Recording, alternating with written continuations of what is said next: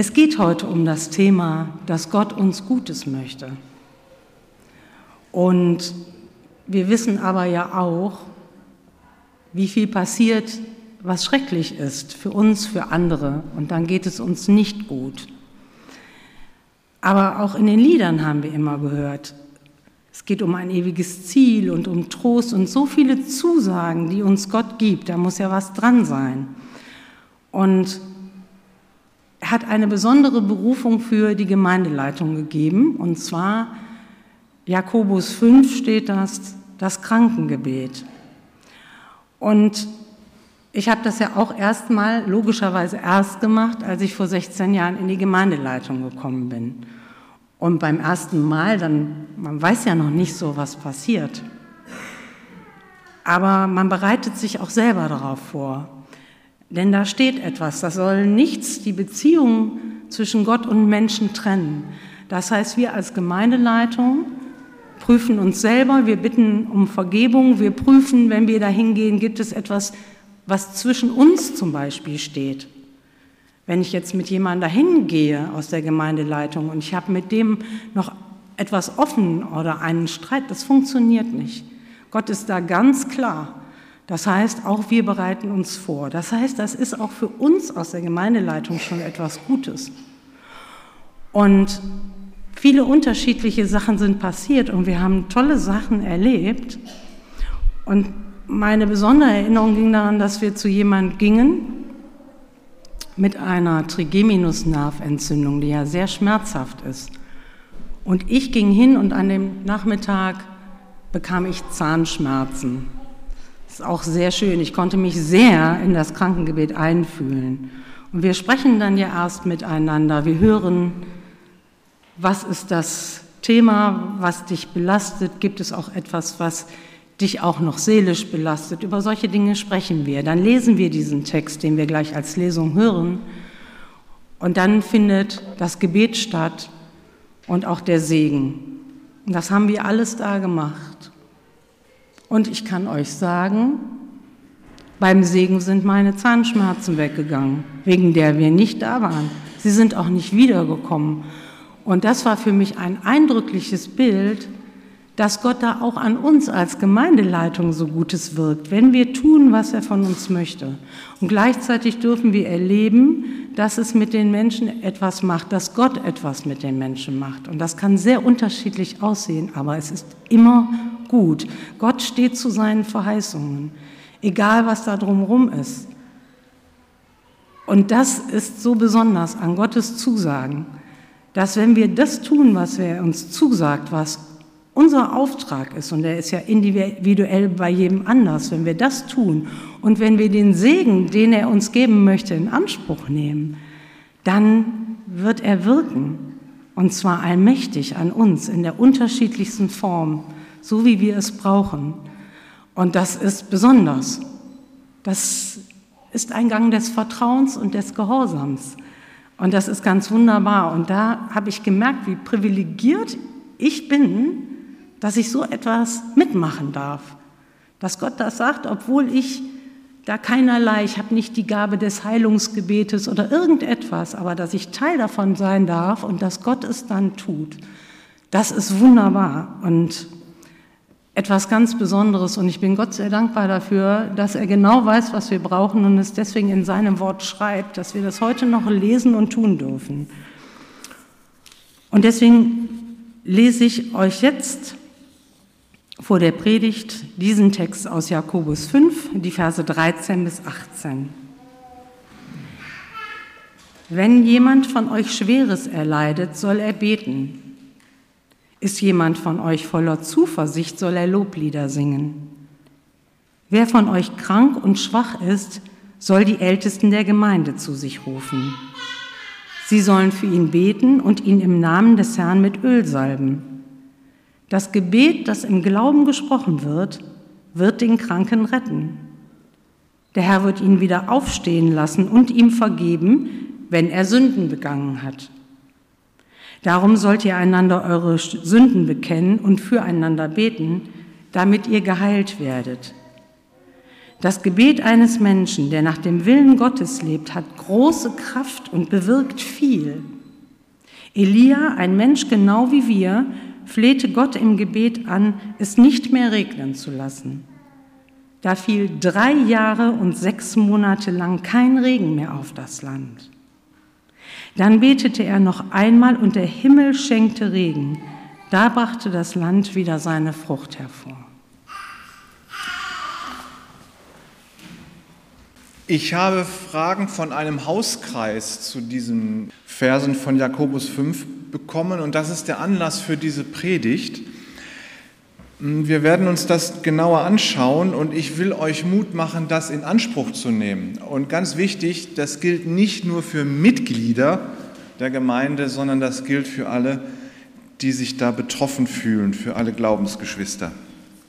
Bevor wir in den Text gehen, müssen wir uns aber mal den Begriff des Leidens angucken, äh, damit wir den Jakobus richtig verstehen können.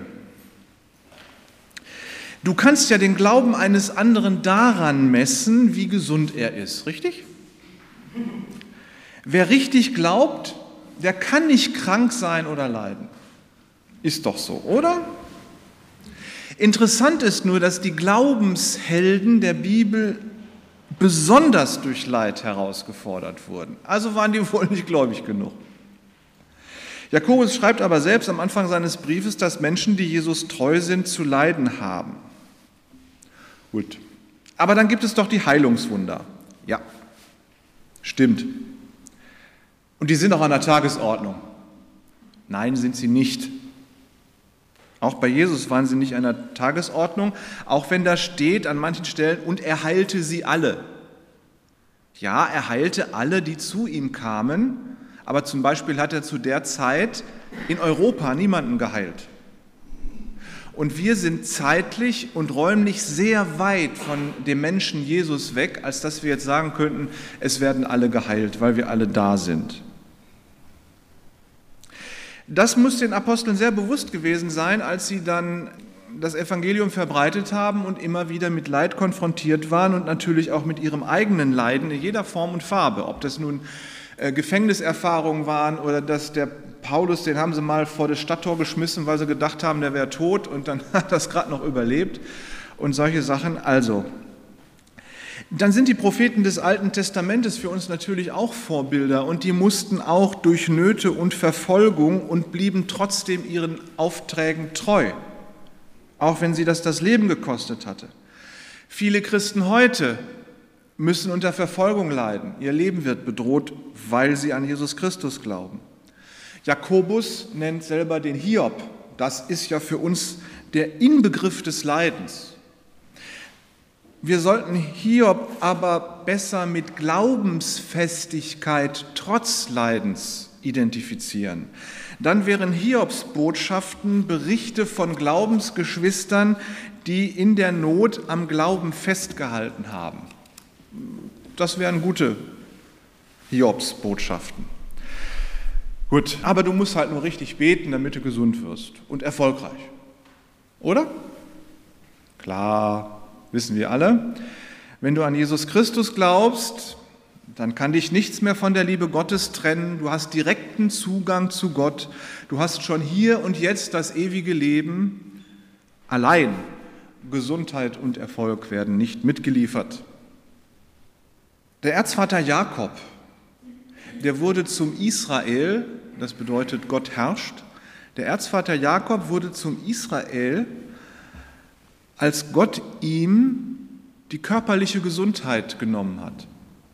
Und als er seinem Bruder Esau nichts mehr gegenüberstellen konnte. An der Stelle, wo Jakob schwach wurde, ihm die Gesundheit genommen wurde und er sich seinem Bruder ausgeliefert sah, an der Stelle nennt Gott ihn Israel. Und da wurde er die Basis unseres Glaubens, als der Nachfolger Abrahams, durch den Gott das Volk Israel geschaffen hat. Der Apostel Paulus, der rühmt die Gnade Gottes, weil er ein Pfahl im Fleisch hat, ein Stachel, ein Pfahl im Fleisch. Das heißt, Er litt unter körperlichen und psychischen Nöten, so könnte man das übertragen. Und Gott befreite ihn nicht davon, weil er sagt, in deiner Schwachheit ist meine Macht stark, ist meine Kraft mächtig. Das heißt, wer meint, Leid habe bei Christen nichts zu suchen, der geht an der Wirklichkeit des christlichen Lebens vorbei. Die Leidlosigkeit ist den Christen in dieser Welt nicht verheißen. Das gilt erst für die Herrlichkeit Gottes.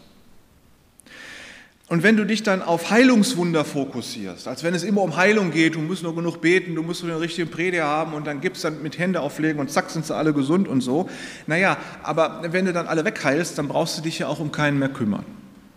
Dann brauchst du kein Mitleid mehr für die, die leiden. Dann brauchst du nicht mehr mitkämpfen für die, die durch Nöte müssen. Und dann brauchst du dich um die halt nicht kümmern. Das ist nicht sehr liebevoll. Aber Liebe hat uns Jesus geboten nicht gesund sein.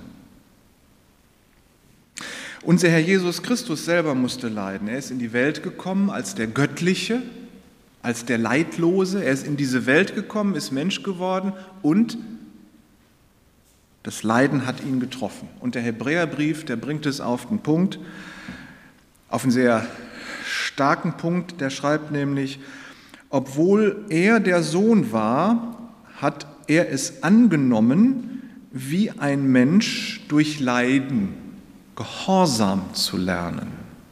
Wie ein Mensch durch Leiden gehorsam zu werden. Er der Göttliche. Christus hat gelitten. Er musste alle Leiden selbst erleiden, um mit uns mitleiden zu können, sagt dann auch der Hebräerbrief, dadurch ist er für uns zum Hohepriester geworden, zu dem Priester, der für uns vor Gott steht und für uns einsteht. Durch sein Leiden kann er mitleiden mit uns und dadurch ist er zum Hohepriester geworden. Und wenn wir nicht leiden würden, dann hätten wir ihn nicht als Hohepriester, dann wäre er halt irgend so ein Gott. So gehört aber das Leiden eben zum Menschsein und zum Christsein dazu. Das Leid ist ja da. Das kann man nicht irgendwie wegzaubern. Und wenn du mit den Leidenden mitleidest, dann bist du aufs engste mit Christus verbunden, der das ja eben auch tut. Und gerade dann bist du Christus gehorsam, wenn du mitleidest. Jesus war Gott gehorsam, indem er für dich und mich Mitleid hat. Mit Christus hast du einen Hohepriester, der mit dir leidet und versteht, wie es dir geht. Und du selbst kannst Priester und Priesterin werden für andere, weil du mitleiden kannst und weißt, wie sich das anfühlt, das Leiden. Und wenn du glaubst, dann hast du eine Gemeinde, die für dich betet, damit dein Leiden dich nicht vom Glauben wegtreibt. Wenn du glaubst, dann ist dein Leid nicht sinnlos, sondern es dient dir dazu, dass dein Glaube gestärkt und gereinigt wird. Das nennt man Heiligung. Der Apostel Petrus schreibt in seinem ersten Brief, es ist nötig, dass ihr jetzt noch eine kurze Zeit leidet, denn ihr werdet auf verschiedene Arten geprüft werden. Dadurch soll sich zeigen, ob euer Glaube echt ist. Also, kein hoher Priester Christus ohne Leid, keine Reinheit des Glaubens ohne Leid, keine Stärkung des Glaubens ohne Leid und ohne Leid gibt es keinen Weg Jesus hinterher. Den Weg durch dieses Leben, durch den Tod, durch die Auferstehung in die Herrlichkeit Gottes. Diesen Weg gibt es nicht ohne Leid. Das heißt, wenn du meinst, dass Christen nicht leiden müssten an körperlicher oder psychischer Krankheit, an Traurigkeit, an Hoffnungslosigkeit, an Armut, an Schmerzen, wenn du das meinst, dann hast du das biblische Wort gegen dich und du erklärst damit die Apostel und Propheten zu Ungläubigen. Denn die Apostel und Propheten, die mussten auch leiden und haben gerade in der Not am Glauben festgehalten. Wer das Leiden mit frommen Worten wegbeten will oder so, der verleugnet das Heil zum ewigen Leben, das Jesus uns, indem er durch das Leid gegangen ist, gebracht hat. Wer das Leiden wegbeten will, betet seine Herrlichkeit gleich mit weg. Versteht mich nicht falsch, wir müssen das Leiden nicht suchen. Wir können Gott nicht mit Leid erpressen. Guck mal, was ich leide, hier kannst du mich gleich mal selig machen. Das versuchten die Flagellanten im Mittelalter. Die haben sich selber geprügelt, um sich selber Leid zuzufügen und dachten, sie könnten Gott damit dann überzeugen, die Pest wegzunehmen. Also statt sich zu waschen, haben sie sich geprügelt. Das ist immer ausreichend Leid in der Welt vorhanden. Wir müssen nicht uns noch selber Leid zufügen, um Gott irgendwie äh, zu überzeugen oder so. Du sollst deinen Nächsten lieben wie dich selbst und nicht du sollst deinen Nächsten prügeln wie dich selbst. Dann schreibt der Apostel Paulus an die Korinther, ihr seid noch nicht auf eine Probe gestellt worden, die das menschliche Maß überschritten hätte. Gott ist treu. Er wird keine Prüfung zulassen, die eure Kräfte übersteigt.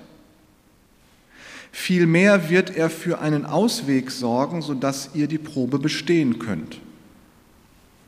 Jesus fasst das kurz zusammen und sagt, Selig sind, die Leid tragen, denn sie sollen getröstet werden.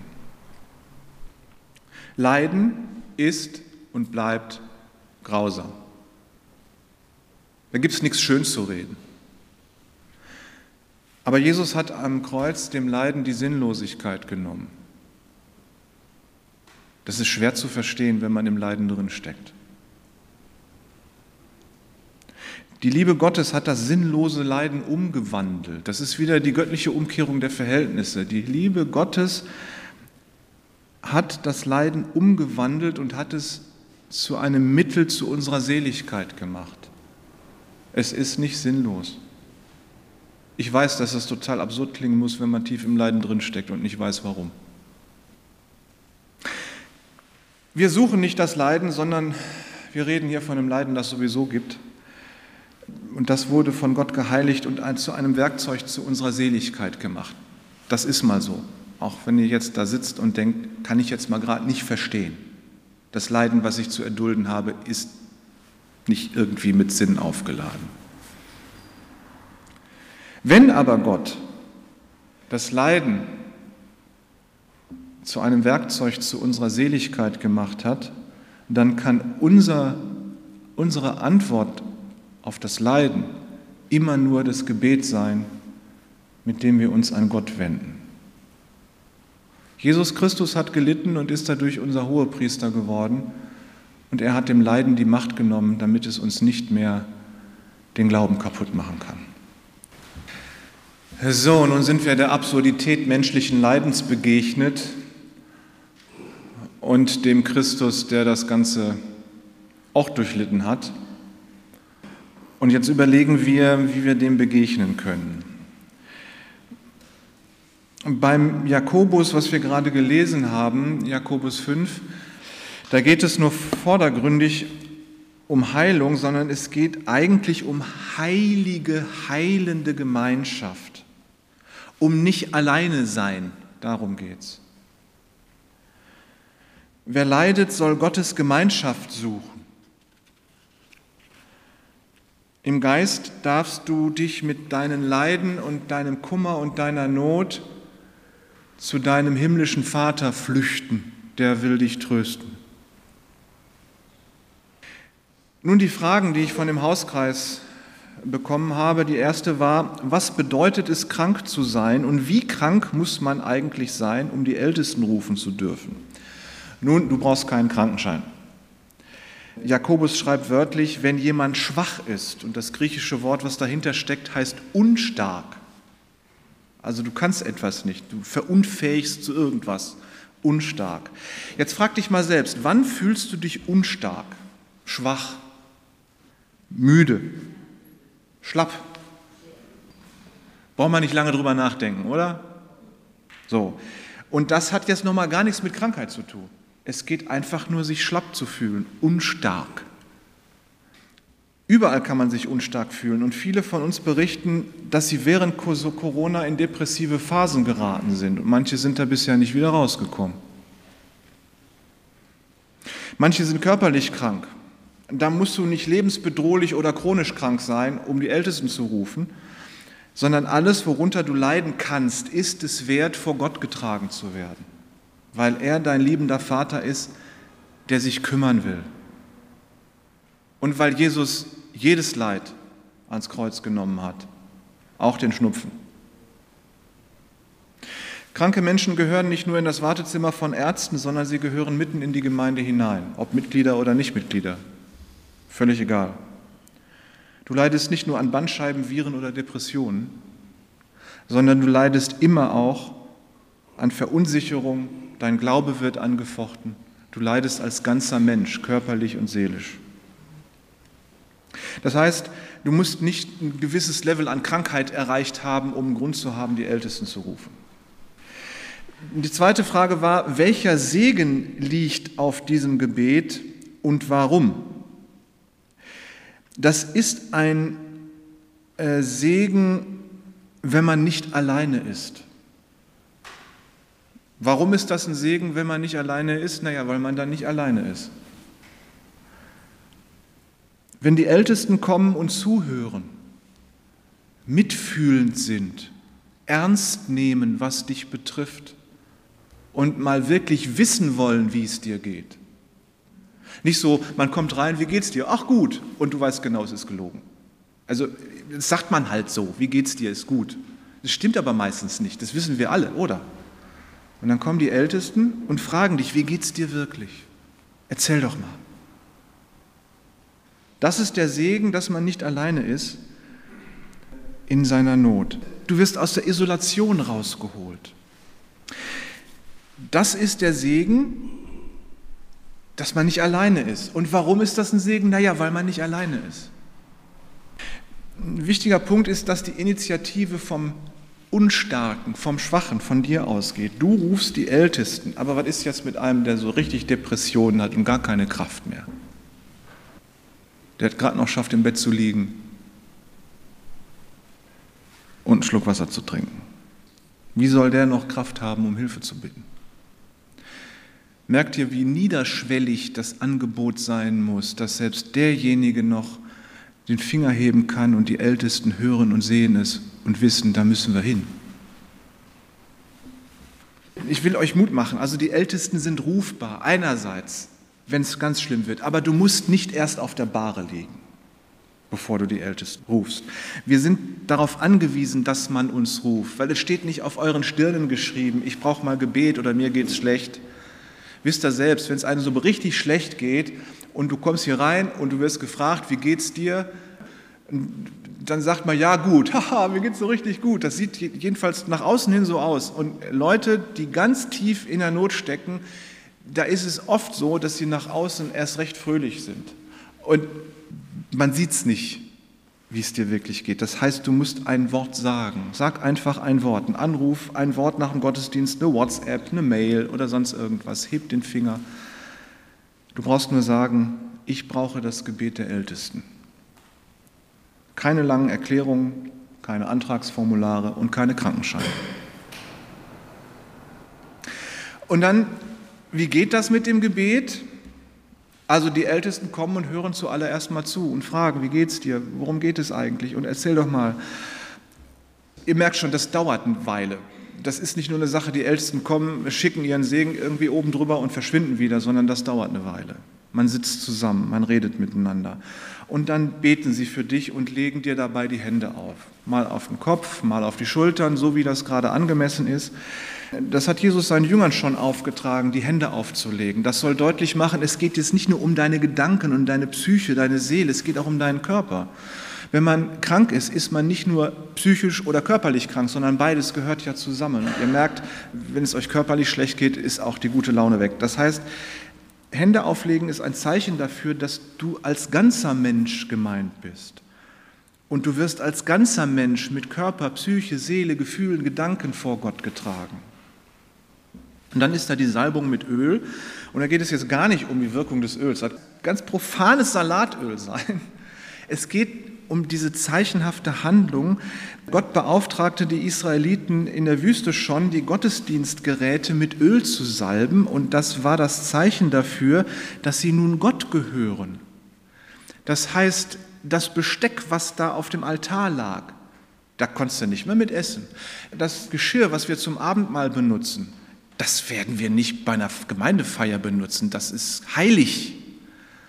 Und die Israeliten sollten das Besteck und das Geschirr salben mit Öl und das war das Zeichen dafür, dass es ausgesondert ist zum Dienst für Gott, zum Gottesdienst.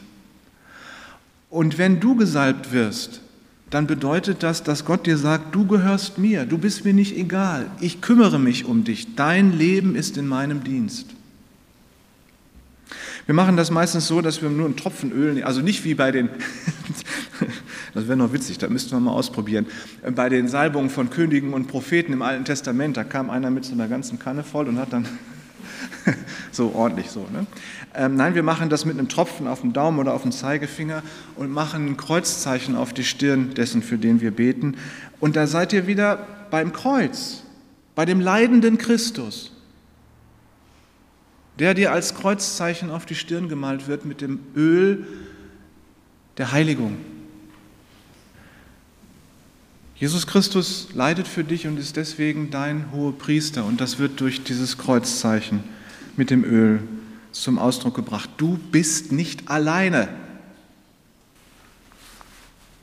Jetzt eine ganz interessante Frage, nämlich da steht ja was von Sündenbekenntnis. Ne? Bekennt einander die Sünden und dann geht alles gut. Was hat das denn mit diesem Sündenbekenntnis auf sich? War die Frage aus dem Hauskreis.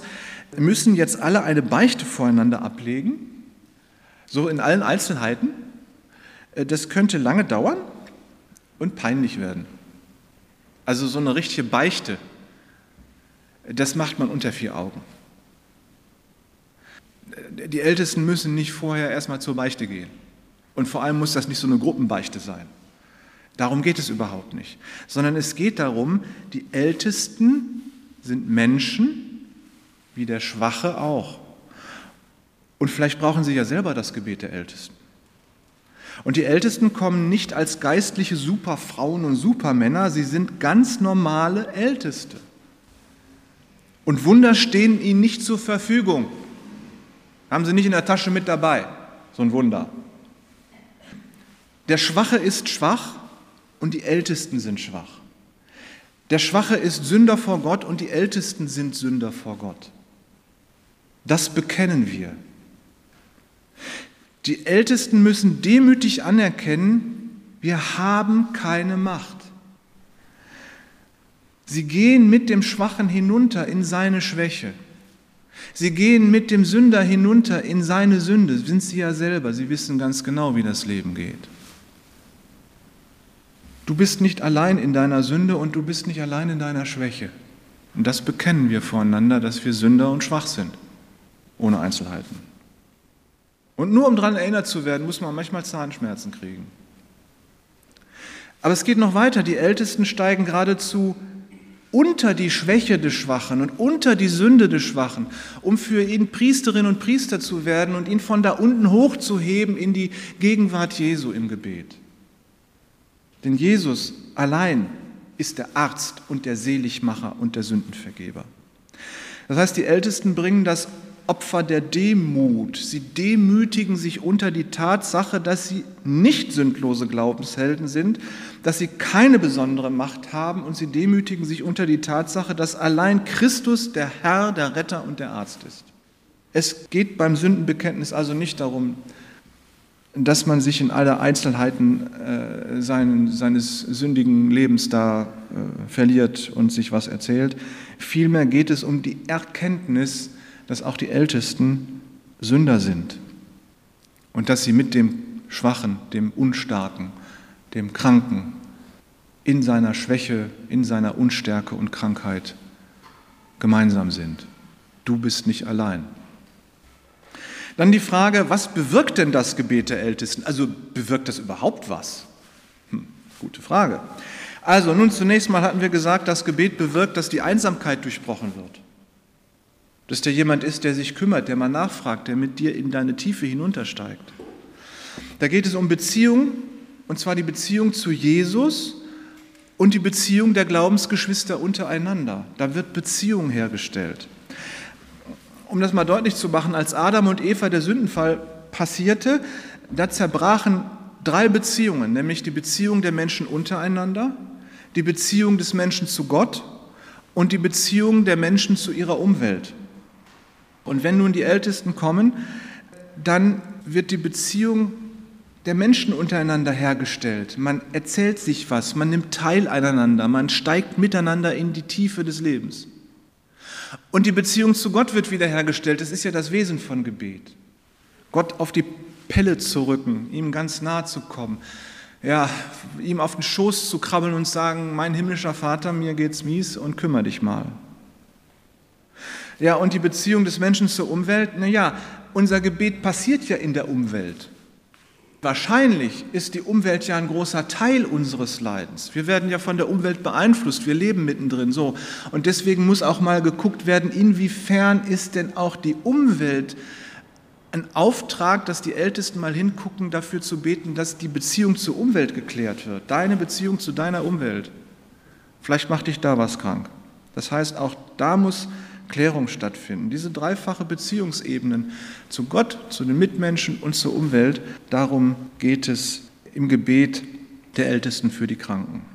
So, und dann verwendet Jakobus für das Ergebnis des Gebetes, also was soll dabei rauskommen, war ja die Frage, für das Ergebnis des Gebetes benutzt Jakobus zwei verschiedene Wörter. Das eine sagt, das Gebet des Glaubens wird den Kranken aufrichten oder aufhelfen. Also wenn jemand liegt und du hilfst ihm auf, dass er sitzen kann oder jemand sitzt und du musst ihm aufhelfen, dass er aufstehen kann. So dieses Aufhelfen ist gemeint. Das Gebet des Glaubens wird dem Kranken aufhelfen. Ein Schwacher wird aufgerichtet, wenn die Ältesten kommen. Es macht Mut, nicht allein zu sein. Es gibt Kraft auszuhalten, wenn du weißt, dass du nicht alleine bist. Du wirst aufgerichtet und gestärkt, allein dadurch, dass du besucht wirst und weißt, ich bin nicht alleine und ich kann mich hier jetzt mal äußern mit meinen Problemen und das wird auch in Zukunft nicht vergessen sein. Wenn wir uns wiedersehen, dann wird mal nachgefragt, wie geht's dir denn? Und dann sagt Jakobus ein anderes Wort, da steht nämlich dann, bekennt eure Sünden da sind wir wieder bei der Sündenbekenntnis und betet füreinander, damit euch geholfen wird oder man könnte auch übersetzen, damit ihr gesund werdet. Das heißt, geholfen bekommen und gesund werden steht in Verbindung mit der Sündenbekenntnis in einem Satz zusammen. Das heißt, wir bekennen, dass wir Sünder sind und unfähig in dieser Welt gesund zu leben. Wir erkennen, dass wir in dieser sündigen, schädlichen, tödlichen Welt ausgeliefert sind und dass wir an ihr nur krank werden können. Und wir verstehen, dass wir zum Teil wenigstens ja auch noch selbst schuld dran sind, dass wir so sind, wie wir sind und in dieser Tiefe und in dieser Not und Krankheit landen. Das heißt, das Sündenbekenntnis, das hebt uns heraus aus dieser Welt in die Arme Jesu und zu Gott dem Vater. Und bei Christus und bei Gott dem Vater sind Gesundheit, Stärke, Mut, Segen, Lebendigkeit, Leben. Und da kann man nur gesund werden und da kann Krankheit nur geheilt werden. Nur auf welche Weise wird denn die Krankheit geheilt? Das ist auch eine Frage. Auf welche Weise wird man gesund? Ich sage auf drei Weisen. Der eine lernt, mit seiner Krankheit und Schwäche zu leben und Geduld zu haben. Da ist die Krankheit nicht weg, aber man weiß, wie man damit umgehen muss. Und jemand, der selbst krank ist, der hat ein Mitgefühl für andere, denen es genauso geht und wird dadurch zum Priester, zur Priesterin für andere, die leiden. Das ist ein Auftrag aneinander. Das hat auch was mit der Beziehung zu tun, die da im ältesten Gebet zum Ausdruck kommt. Die Beziehung untereinander. Und dann ist da der andere, der wird endgültig von Gott geheilt weil Gott ihn aus der Welt herausnimmt. Er stirbt. Ja, ist das Problem erledigt. Ist jetzt traurig, weil er nicht mehr da ist und wir müssen eine Beerdigung machen. Ne? Aber es gibt ja auch die, die tatsächlich von ihrer Krankheit geheilt werden. Super, das ist ein Festwert. Das Dumme ist nur, die werden wieder krank. Lazarus als Jesus ihn auferweckt hat, war toll. Der musste nochmal sterben, der arme Kerl. Und wenn wir an unseren Krankheiten gesund werden und weiterleben, nun, wir sind immer noch in dieser Welt drin und es wird immer wieder nötig sein, zu beten und zu dulden und Not zu erleiden und krank zu sein und gesund zu werden. Das ist in dieser Welt so. Das heißt, die Wirkung des Gebets ist dreierlei. Man lernt damit zu leben und kann Priester, Priesterin für andere werden. Man wird letztgültig gesund und hat das Leben dann hier hinter sich. Oder du wirst durch ein Wunder Jesu, durch ein Wunder Gottes geheilt. Das ist toll. Das ist ein Lob wert, das muss erzählt werden. Aber das bewahrt dich eben auch nicht davor, am Ende doch wieder zu sterben. Zum Schluss, wir glauben unserem Hohepriester Jesus, dass er uns Gerechtigkeit geschenkt hat. Durch sein Leiden am Kreuz hat er uns Gerechtigkeit geschenkt. Das heißt, es ist nicht unsere Gerechtigkeit, die wir hergestellt haben. Wir sind vor Gott gerecht und genügen seinem Gesetz und Gebot, weil Christus uns das zugeeignet hat. Das heißt, wenn wir als Gerechte beten, dann nicht aus unserer eigenen Gerechtigkeit. Jakobus schreibt, das Gebet des Gerechten vermag viel. So, und wenn wir das hören und denken, wir beten mal als Gerechte, dann müssen wir sofort bei Jesus nachfragen, weil er uns seine Gerechtigkeit geben muss, damit unser Gebet das Gebet eines Gerechten wird.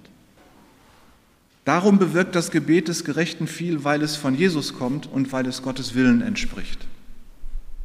Und dann gibt uns Jakobus ein Beispiel vom Elia. Wow, super, mein Lieblingsprophet. Ähm, das Supermensch, ja, also so ein, so ein Prophet des Herrn mit wunderbaren Glaubenstaten, Glaubensheldentaten und er demütigte sich natürlich auch vor Gott und bekannte seine Sünden, wie die Ältesten das eben auch tun sollen. Er wusste, dass er von Gottes Gnade abhängt, genau wie die Ältesten, so. Und dann seht mal, was er für Heldentaten getan hat. Dieses mit dem Regen da, das ist das eine und dann auch diese äh, gegen die Balspriester da, dieser, dieser, dieser Gottesdienstwettkampf und sowas alles, das war schon echt klasse. Und was hat der Mann gelitten? Die Wunder, die er tat, die brachten ihm nur Leid. Da hat keiner gestanden und applaudiert.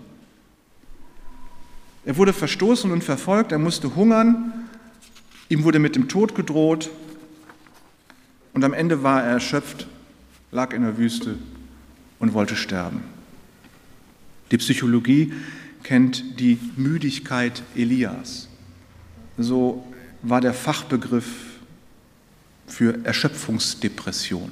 Der Mann war depressiv geworden vor lauter frommem Stress. Gott hat ihn geheilt für eine Weile. Dann bekam er noch ein paar Aufträge, unter anderem, dass er seinen Job weitergeben kann an seinen Nachfolger Elisa, sollte noch ein König sein und so, damit er dann in Ruhestand gehen kann. Und dann wurde er endgültig geheilt. Super Sache, ne? Er starb halt, aber nein, er starb nicht, sondern er wurde ja von diesem feurigen Wagen vom Himmel geholt und äh, in den Himmel entrückt und so und so. Super, großartige Sache, ein Glaubensheld. Nur macht euch klar, warum musste dieser feurige Wagen kommen und den Elia abholen? Ja Leute, es war keiner da, der eine Beerdigung hätte machen können. Der konnte nicht einfach sterben. Und es war Gott denn mal gerade noch zu wenig zu sagen, komm, lass ihn einfach da verrotten. Elia, buddel mal ein Loch, wo du den reinkippst. Nein, es gab niemanden, der einen Nachruf gehalten hätte. Es gab niemanden, der eine Beerdigung gemacht hätte hat Gott ihn selbst abgeholt. Man kann es ja auch mal unter dem Aspekt sehen. Ist die Frage jetzt, warum sollen das nur die Ältesten machen? Es ist doch Gebet füreinander und Gemeinschaft und so, ist ganz klar. Ja, also warum die Ältesten? Nun, diese Gemeinde hat Älteste berufen und da ist man sich sehr einig gewesen, dass diese Personen, die hier zum Ältestenkreis gehören, die Männer und Frauen sind, die diesen Job machen sollen. Das heißt, denen gehört schon mal sehr, sehr viel Vertrauen man kennt ihre Gottesbeziehung, man kennt ihre Art zu beten, man weiß, wie sie theologisch ticken und so. Das heißt, die haben Vertrauen. Und wenn du jemanden zu dir lassen willst und dem so richtig dein Herz ausschütten, dann soll das jemand sein, dem du vertraust. Und diese Gemeindeältesten, die haben schon mal so einiges an Vertrauen per Abstimmung mitgekriegt. Deswegen die Ältesten. Das bedeutet aber nicht, dass du nicht hier nach dem Gottesdienst auch sitzen kannst und dann steht hier jemand, der nicht Gemeindeältester ist, aber du darfst trotzdem mit ihm beten, wenn du Vertrauen hast und dich ausschütten. Und er wird auch jemand sein, der mit dir da ganz unten hingeht. Wie oft sitzen hier Geschwister, Freunde und beten miteinander? Auch schon mal länger. Da sind, ist der Kaffee schon weg und dann betet man hier noch. Das darf durchaus sein. Aber ihr Lieben, Gott hat die Ältesten dazu berufen, tatsächlich auch ganz nach unten zu krabbeln. Unter die Schuld und unter die Sünde, die jeden von uns betreffen kann und unter jede Schwäche. Wer Jesus Christus glaubt, der ist nicht alleine, nie.